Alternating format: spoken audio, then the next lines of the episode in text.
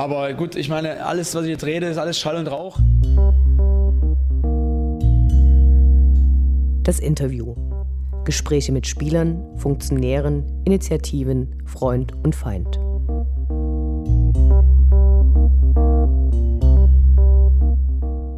Wir sprechen heute kurz mit Ronny Plaschke. Er hat mehrere Bücher über politische Verquickungen im Fußball veröffentlicht. Im Frühjahr dieses Jahres erschien sein Buch Machtspiele im Verlag Die Werkstatt, welches er letzte Woche auch im Fanprojekt vorstellte. Das erste Kapitel des Buches behandelt die Zusammenhänge von Fußball und Bürgerkrieg auf dem Balkan während der aktiven kriegerischen Phase bis ins Heute hinein, wo ethnische und religiöse Identitäten in den Staaten des ehemaligen Jugoslawien immer noch den Alltag der Bevölkerung prägen.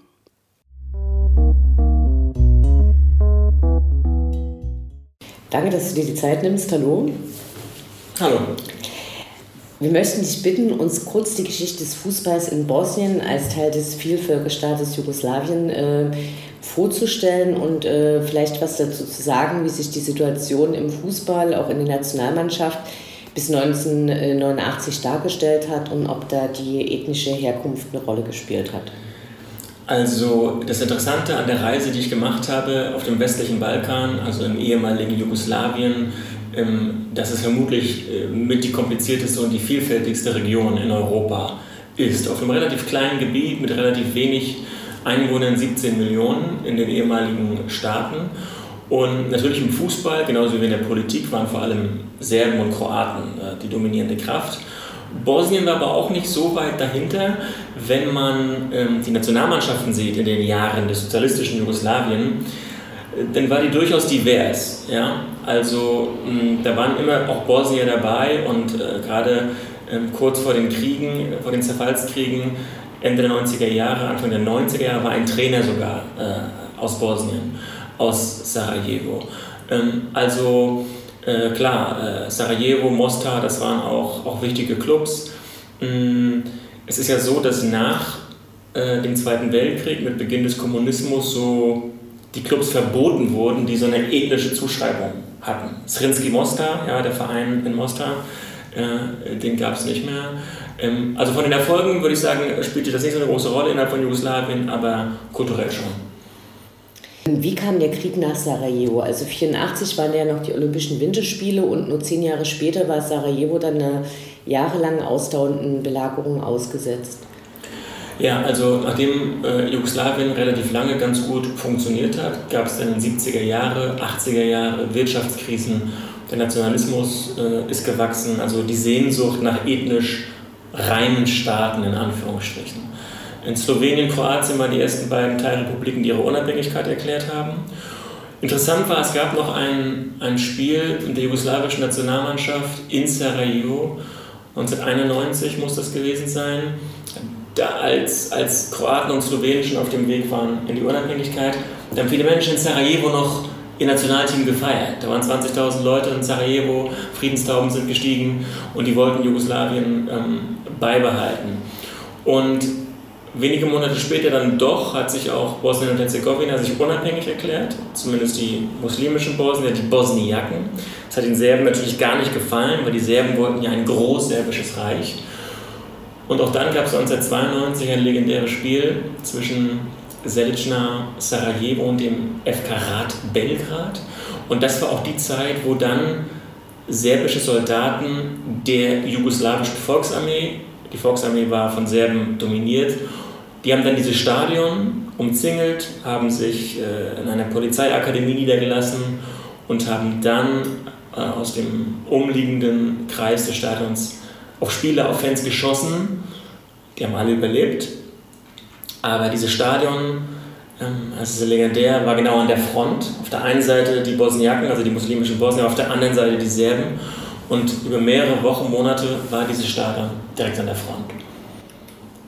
Während der Belagerung gab es in Sarajevo viele zivile Opfer und äh, du erwähnst in deinem Buch, dass zum Beispiel Fußballspielende Kinder von Heckenschützen erschossen worden sind. Ähm, kannst du was dazu sagen, wie diese Gewalterfahrung die heutige Gesellschaft prägt?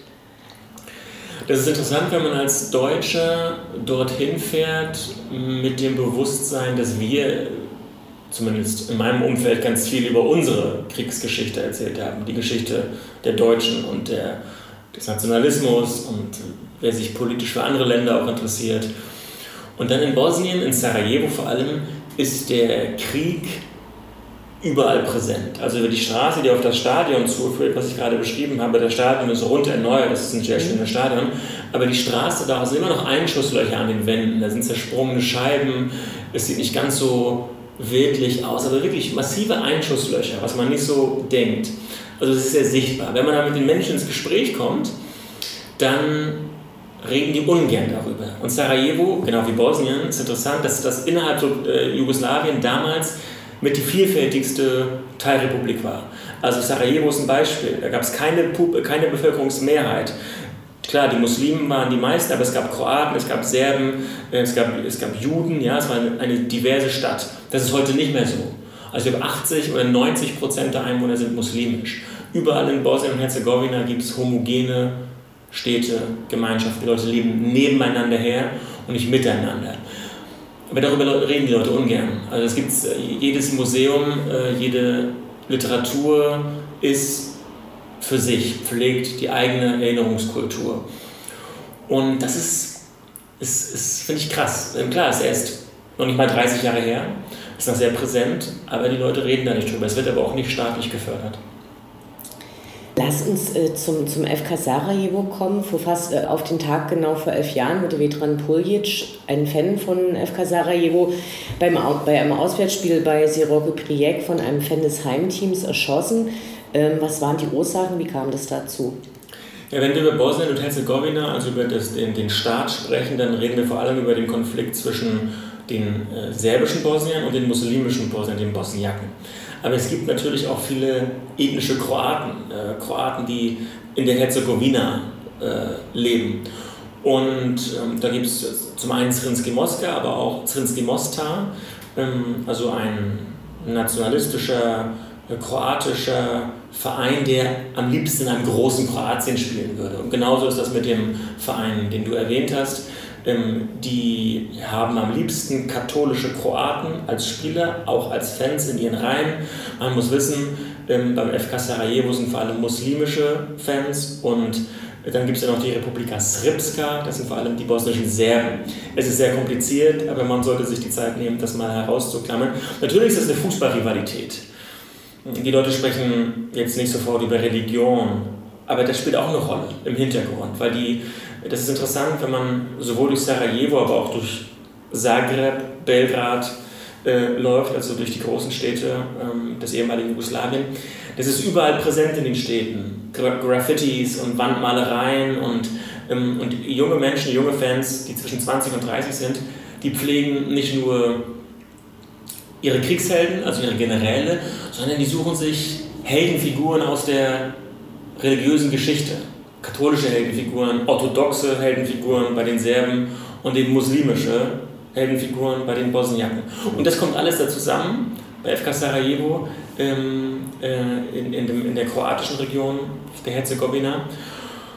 Und dann war es auch Pech, ja. Da hat jemand dann äh, die, die, die Knarre gezogen, hat geschossen ähm, und ist dann sogar geflohen nach Zagreb, wo er nicht ausgeliefert wird. Und ja, aber auch das spielt auch immer noch in Gedenkaktionen eine große Rolle. Man erinnert daran, genau wie man an andere Fans erinnert, die äh, bei der Belagerung von Sarajevo getötet wurden. Das ist so sehr präsent und ich würde sagen, das ist so präsent wie in keinem anderen Land, das ich besucht habe. Was kreativ ist, ja, was darauf hindeutet, dass die Fußballfans sehr politisch sind, sich mit ihrer Geschichte sehr intensiv auseinandersetzen. Das fand ich sehr beeindruckend. Wie können wir uns die Situation äh, des bosnischen Fußballs heute vorstellen? Das Interessante ist, dass Bosnien und Herzegowina viele Krisen durchlebt. Die haben, glaube ich, keine nahe Chance, in die Europäische Union zu kommen. Mm, es ist so, dass die, was ich gerade gesagt habe, die Bosniaken, die Kroaten, die Serben um Einfluss sich streiten. Das spiegelt sich auch im politischen System. Ähm, es gibt ein, eine unglaubliche bürokratische Struktur mit ganz vielen Regionen. Das oberste äh, Gremium ähm, das Staatspräsidium wechselt sich nach, nach einigen Monaten immer wieder ab. Ein bosniakischer, ein serbischer, ein kroatischer. Die blockieren sich gegenseitig. Und so war es auch im Fußball nach dem Krieg. Also natürlich wollten Bosniaken, Kroaten und Serben zunächst nicht in der, in der gleichen Liga spielen. Sie haben eigene Meisterschaften ausgetragen. Irgendwann spielen sie jetzt doch in der gleichen Liga. Und so ist es auch im Fußballverband, wo die, wo die UEFA vorschreibt, dass es nur einen Präsidenten geben kann und nicht drei. Die müssen sich also auch abwechseln.